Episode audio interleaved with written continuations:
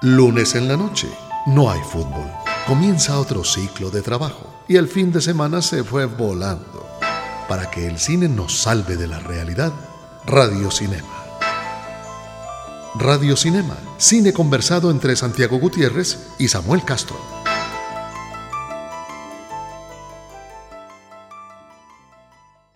En un mundo a color, en el que por fin la fotografía y el cine logran retratar, digamos, como vemos el mundo, si no somos daltónicos, eh, es extraño que haya cierta nostalgia por el blanco y negro en la imagen.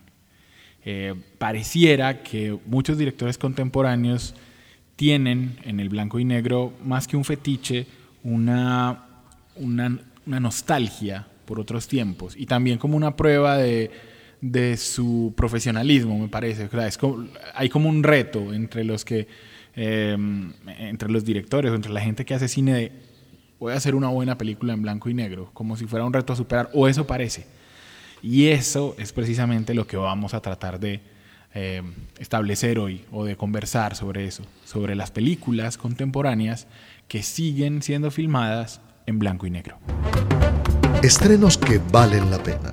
Películas que deberían evitarse. Un vistazo a la cartelera local en Radio Cinema. El tema Santiago viene como excusa, eh, digamos, porque estrenaron en Medellín y en Colombia una película eh, francesa en el marco de Eurocine. Íbamos a dedicar el programa a Eurocine, pero de una vez va el regaño para los organizadores. Es imposible conocer la programación, conocer nada, porque la página no funciona. Ni en Facebook, ni en la página normal, ni por nada. Entonces, pues lástima, pero no podemos hablar de Eurocine, pero sí podemos hablar de France. Eh, la película de François Ozon, que se estrenó y que hace un remake, digamos, un medio remake de una película de Ernst Lubitsch de los 30 que se llamaba Broken Lullaby eh, y que Ozon toma el, tema principal y es eh, un muchacho que llega a un pueblo, visita un cementerio y en el cementerio la, novia del que está enterrado, que, es un, que era un soldado, pues lo conoce y piensa que es un amigo de su novio fallecido. En la Alemania de la, post Primera Guerra Mundial. Exactamente. Que, pues, que, aquí creo que es el uno de los contextos que nos va a dar para hablar de por qué se escoge el blanco y negro. Claro, supremamente importante. Y eh, esa, ese personaje de la novia es el cambio principal, porque en, en, la película de Lubitsch se centraban en el soldado visitante, digamos. Aquí es ella, su visión, la manera en que se, encuentra con este soldado y lo que ese, ese, encuentro va a producir en ella y en la familia del muerto. Eh, es la trama de la película que se va desenlazando y, se va mostrando a nosotros como, como descubriendo varios eh, acertijos a lo largo del metraje. Es una película que vale mucho la pena. François Ozon lo acostumbra uno como a hablando con nuestro colega Osvaldo Osorio, me decía que François Ozon era como una montaña rusa, porque en una película puede estar en lo más alto y la otra película es un descache horrible. O sea, no, tiene cierta regularidad como, como, los futbolistas. Así es. Pero esta es de las buenas. Ah, esta es una película muy agradable, una película con una música... Bueno, 11 nominaciones a los premios César. Sí, una película que además ganó y ahí va, viene parte de lo que va a ser este programa, ganó mejor fotografía para Pascal Martí en los premios César. Y esa es precisamente también eh, eh, parte del por qué a los, a los directores les gusta, porque, la, porque el blanco y negro te permite ciertas cosas que la, fotografía en color no. Te permite ciertas, eh, iba a decir como, como no sé, como las intenciones de los artistas cuando prueban nuevas técnicas, es eso, como una búsqueda, digamos, estética. Y eso es lo que eso es lo que pasa, pero además esta película está muy bien actuada, eh, tiene un punto que, yo destacaba en, la crítica escrita, en la crítica, perdón, en la crítica escrita de la película, eh, y era que habla del perdón, del perdón después de la guerra. Y me parece que esa lectura funcionaba distinto para el público colombiano. Entonces quisiera que los que vayan a verla, pues también le, den un giro a, su visión de la película pensando en eso, en qué significa perdonar de verdad, en qué significa hablar del enemigo y de, y de mm, cómo finalmente cuando pasa el conflicto se necesita una voluntad de la gente para que de verdad haya paz o haya post-conflicto. Eh, con esa recomendación es mejor que nos vayamos de una vez hablar del blanco y negro porque increíblemente en el mundo contemporáneo, en el mundo del cine contemporáneo, hay mucho. Bastantes, más de lo que pensaba y nombres pesados del cine eh, actual. Nombres pesados, pesadísimos. Entonces, de una vez, vámonos a hablar de esa técnica maravillosa que es el blanco y negro. Nos contaron, escuchamos, lo leímos por ahí. Habladurías de cine en Radio Cinema. Samuel, voy a empezar con este entrecomillado. El blanco y negro es una forma de transportar al espectador a una época anterior, una forma de hacer que la gente se concentre en elementos de la trama o una posibilidad de crear escenas de belleza superior. Esto lo dijo usted en el periódico El Colombiano.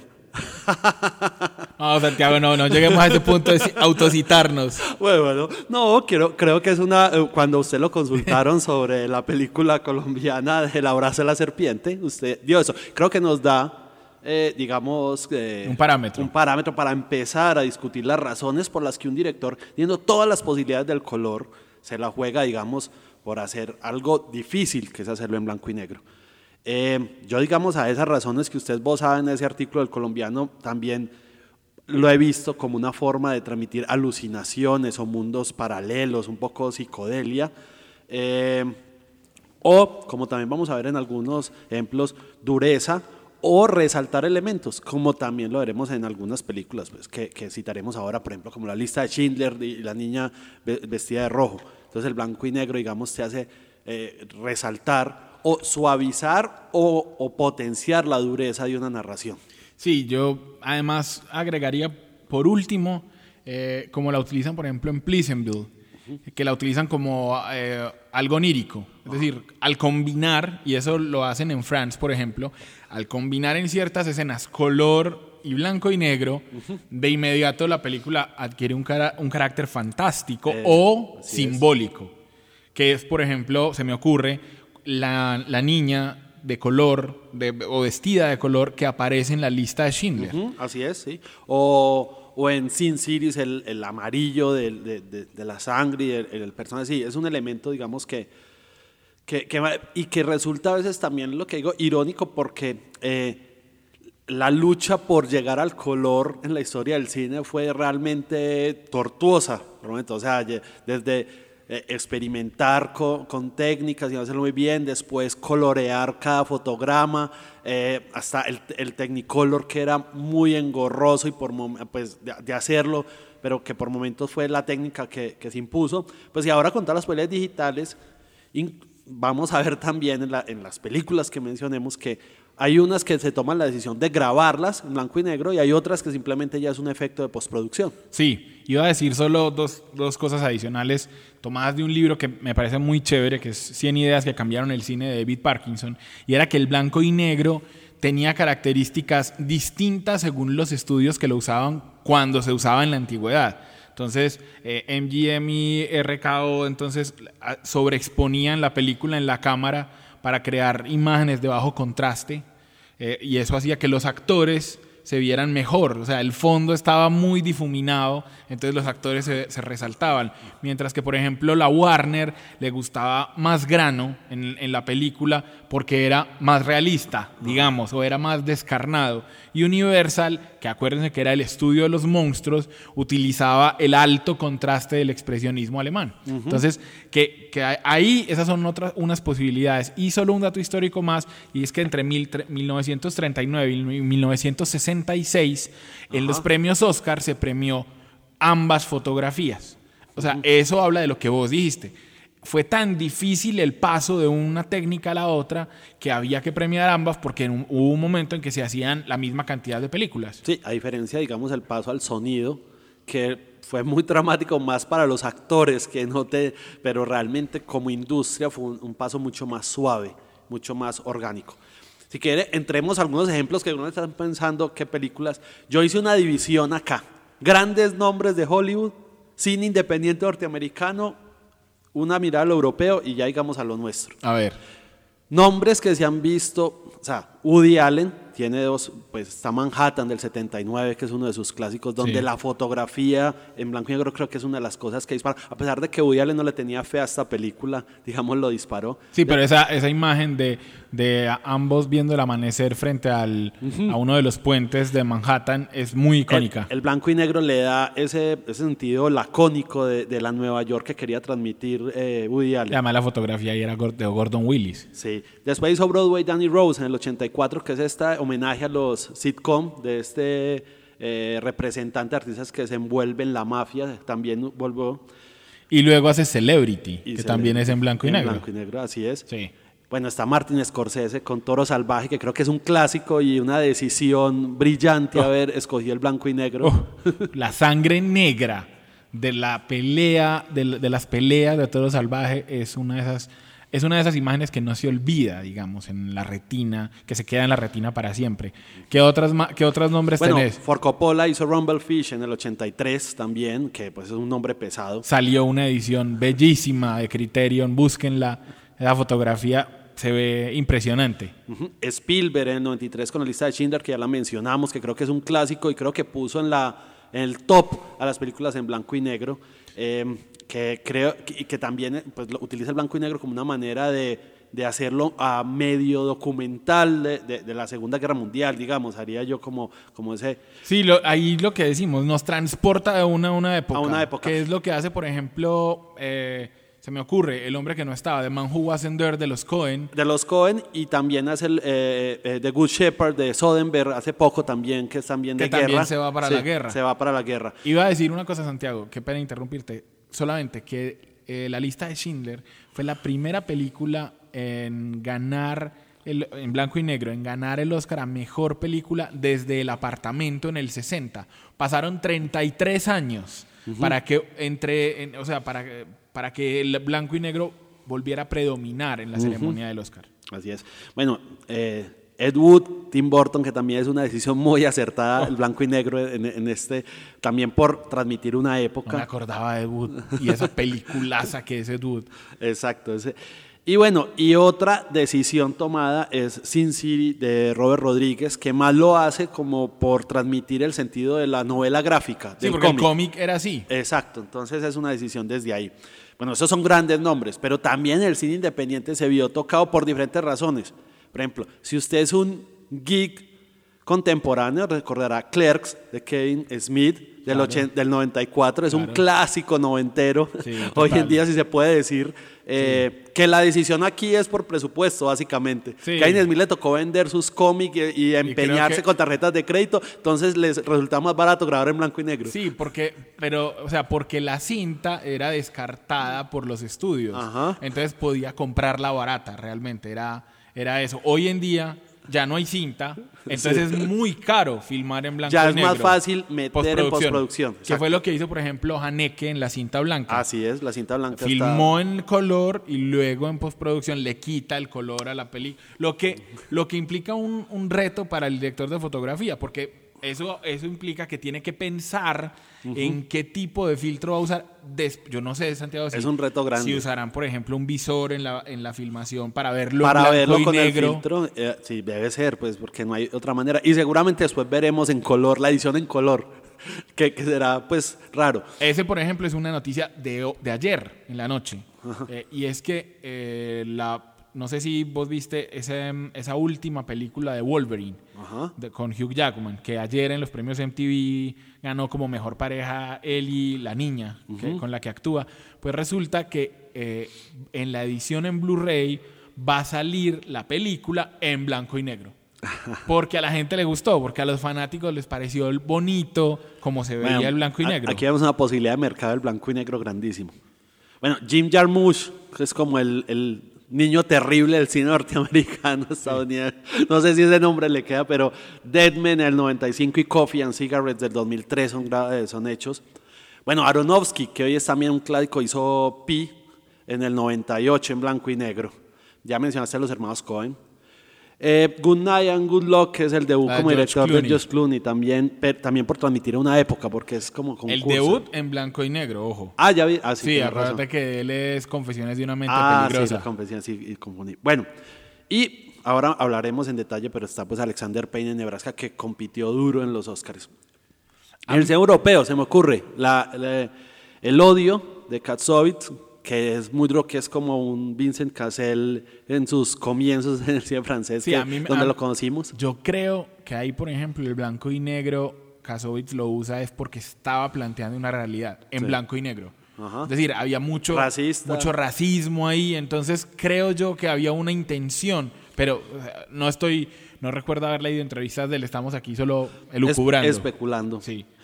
Sí, después está eh, yendo al cine animación, creo que vos la habías mencionado off, y creo que es Persepolis, que es una edición. También creo que por el trazo de animación la película termina siendo en blanco y negro. Sí, Marjan Satrapi, la novela, lo mismo que en Sin City, la novela gráfica, esto era solo a dos tintas, y, pero de todas maneras, en la adaptación, aunque, aunque sí, aunque quiera ser fiel, digamos, a su propia obra, también ahí había un asunto de esa Irán eh, constreñida, digamos, por las normas, eh, todo, todo le facilitaba, digamos, al- a la audiencia, le fa- eh, y esa era una cosa que no habíamos mencionado.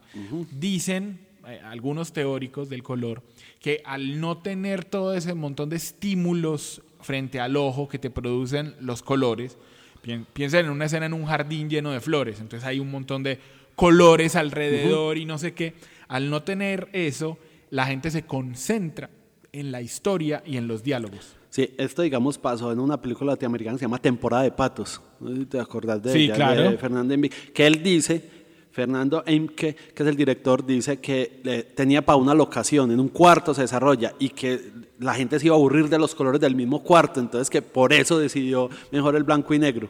Claro. Es por lo que decís, sí, de pronto se vuelve repetitivo si es un sofá del mismo color, entonces la gente se queda en, en los diálogos. Y te permite cambiar, porque es que imagínate, si estás en una sola locación y querés variedad, te tocaría pintar los muros del- Así de, de la locación, mientras que un cambio en la luz ya te da otro gris atrás, te da otra, o sea, eso, eso también es una- un recurso. Sí. Bueno, en el 2011, el artista que juntó no- además el regreso del cine mudo, fue, digamos, fue la gran Como ganadora de los Óscares. Sí. Y creo que eso, el, el- el éxito del artista también sometió a la, si- el siguiente ejemplo, que es Blancanieves, esta española La de Pablo Berger, una belleza película. Es, o sea, de un nivel superior al artista, pero pareció como si fuera una copia. Es lo que es llegar, digamos, de- Después. después. Claro, y, y me acuerdo que se, se habló mucho de eso, que, que él había más o menos sabido del artista cuando ya su película estaba en postproducción. Así es, así es, y es, es lamentable ahí. Bueno, y digamos ya podremos terminar y pues nuestro director insigne del momento, que es Ciro Guerra, ya ha experimentado con el blanco y negro en dos ocasiones, po- por eh, razones diferentes, en La sombra del caminante, que fue su, su ópera prima, yo creo que ahí, ahí por pobreza por también. pobreza y por también mostrar, digamos, la crudeza de la ciudad. Sí, pero te- habría que preguntarle, o sea, estamos Sí. suponiendo también. Sí, en el abrazo en la serpiente creo que sí dijo alguna vez que es porque pues, era difícil, digamos, primero tiene lo nostálgico, pero también lo- los verdes exuberantes de, de la selva, como que era difícil de... Sí, pero yo, yo creo un- que ahí es sobre todo la parte histórica. O sea, Histórica. Al, al ser una película de época en la selva, le ayudaba mucho, creo yo, a, a disfrazar un poquito lo- el- las pistas o las huellas contemporáneas en la selva con, con eso, con, con que la gente tuviera... Porque, porque el vestuario, creo yo, el vestuario de época de mucha gente, el, el- el- el- ¿cómo se dice? El material nuevo se nota cuando es en color, Ajá. pero en blanco y negro vos podés lograr que eso se vea antiguo.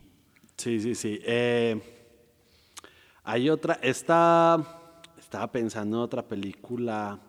Bueno, de Jim Jarmusch, eh, aquí ahora hablé, en Deadman, él utiliza más como, es como un western eh, distorsionado que él hace ahí y utiliza también mucho los filtros también para transmitir eh, conocimiento como los granos, No, diferentes granos. Déjame, déjame meter un- una cortinilla aquí porque yo quiero hablar de un nuevo clásico europeo hecho en blanco y negro que a mí me parece una de las mejores películas que yo he visto en los últimos años. Se ganaron su lugar en nuestra memoria y en la historia del cine. Clásicos de ayer y de hoy en Radio Cinema. Me refiero, Santiago, a Ida, de Pavel Pawlikowski. Una película que es una belleza, que como la idea aquí es que ustedes vean cine, entonces de una vez está disponible en Netflix, la pueden ir a ver ya mismo, y no se van a arrepentir, es una cosa de una belleza pasmosa, porque cuenta la porque bueno, porque pasa lo mismo, utiliza Pavel Pawlikowski el blanco y negro, en este sentido eh, como una forma de transportarnos a la Europa de la posguerra, de la Segunda Guerra Mundial. Eh, y además hay un sentido simbólico porque la protagonista es una novicia a la que mandan a que conozca a su familia. Es, es una contradicción ella misma porque es una novicia, pero es de familia judía. Entonces va donde una tía que es todo lo contrario a, lo que es una novicia, es decir, que es em, em, que se acuesta con muchos hombres, que le gusta el sexo, que fuma, que es grosera, que es frentera, un montón de cosas, porque además fue juez, entonces tiene un carácter muy fuerte.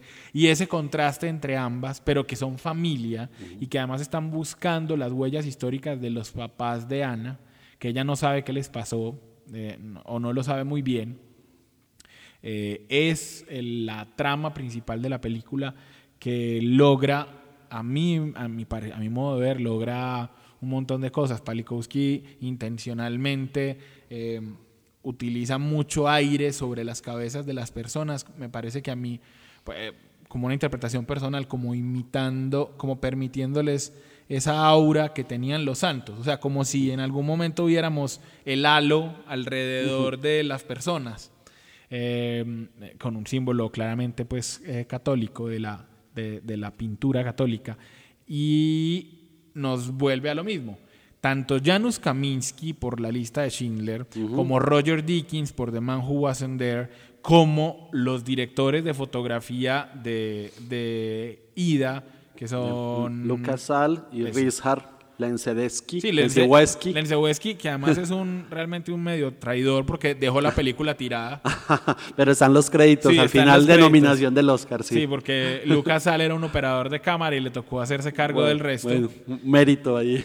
Eh, todos ellos fueron nominados al Oscar a mejor película, ah, perdón, a mejor fotografía. Eso habla de lo que te digo. A mí, por ejemplo, me parece que debieron haber considerado, lo digo en serio, el, el, abrazo de la serpiente en esa categoría. Me parece que la fotografía del abrazo de la serpiente es... Sí, hacer selva además. O sea, todo de lo mejor que se ha hecho en el cine colombiano. La paleta que tienen, digamos, los... Los, grises. Los grises que, que, que, son los verdes. Exacto, que son los verdes de la selva. Y eso es raro porque, por ejemplo, los directores de, de, El director de fotografía y los directores de producción en la lista de Schindler decían que no había verde porque es uno de los colores que peor registra en blanco y negro. Así es, así es, así es. Entonces, es un mérito grande. Nunca serán clásicos, pero tienen algo que las hace inolvidables. La videoteca de Radio Cinema. Eh, ¿Por qué no hablamos de otro clásico para irnos? Sí. Para que dejemos otro recomendado. ¿Qué sería? Eh, Nebraska, que ah, es, digamos, un clásico del cine independiente norteamericano. Bueno, a mí me parece que Nebraska es una maravilla de Alexander Payne.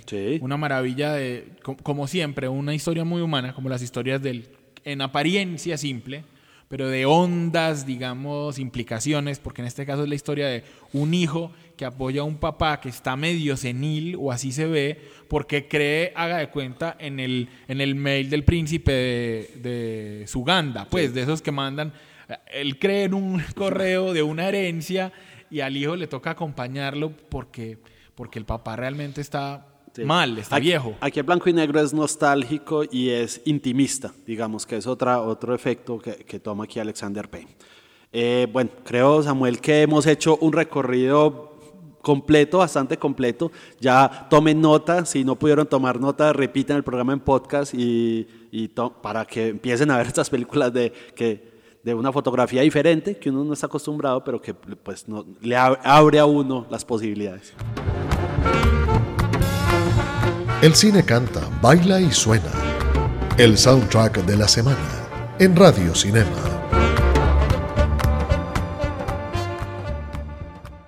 Solo, solo me queda por decir, Santiago, que no me atreví a poner el santo cachón en esta emisora, digamos que por respeto a la tradición musical de ella, pero el Santo Cachón suena en Nebraska.